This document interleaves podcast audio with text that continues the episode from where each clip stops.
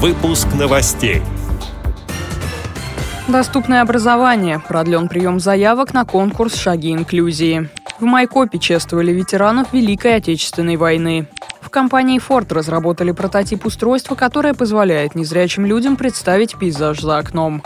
Далее об этом подробнее в студии Дарьи Ефремова. Здравствуйте. Нижегородский областной центр реабилитации инвалидов по зрению Камерата продлевает прием заявок на конкурс «Шаги инклюзии». Участникам необходимо собрать инклюзивную команду от двух до пяти человек, в которой будет студент с инвалидностью по зрению.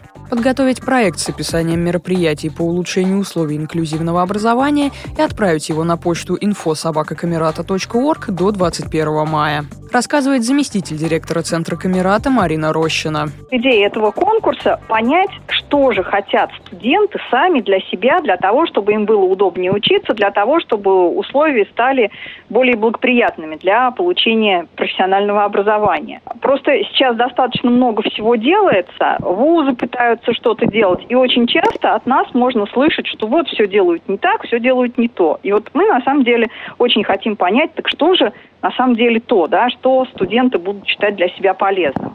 И одно из э, условий конкурса – это подробное достаточно описание того, что вы хотите сделать. Ну, то есть не просто работа, например, со зрячими студентами для того, чтобы они лучше понимали, кто такие незрячие, а какая работа. Не просто повышение квалификации преподавателей, чтобы они знали, что с нами делать, а каким образом, в каких областях, как это все нужно сделать подкрепление письма от вуза не требуется. Больше того, мы готовы принимать заявки от сборных команд. И кроме студентов, там достаточно широкий круг может быть участников. Могут быть выпускники, могут быть специалисты вовлечены в эти команды, которые работают со студентами. Оценивать работы конкурса «Шаги инклюзии» будут специалисты Центра Камерата с привлечением авторитетных экспертов в сфере инклюзивного образования. Также заявки будут размещены в интернете для открытого обсуждения и голосования. Вся информация на сайте камерата.орг.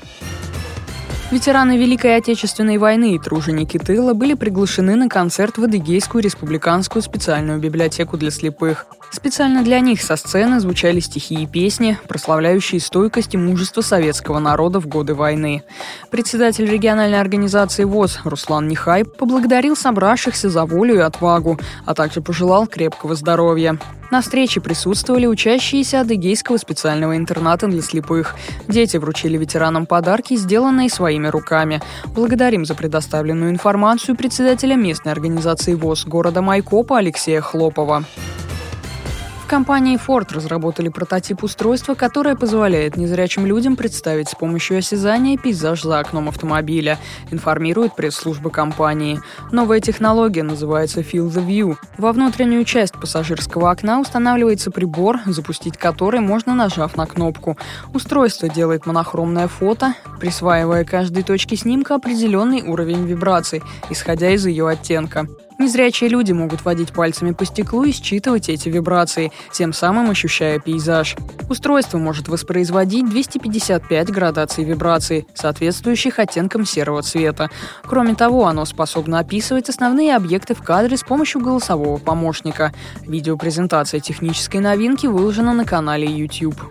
Эти и другие новости вы можете найти на сайте Радио ВОЗ. Мы будем рады рассказать о событиях в вашем регионе. Пишите нам по адресу новости собака ру. Всего доброго и до встречи.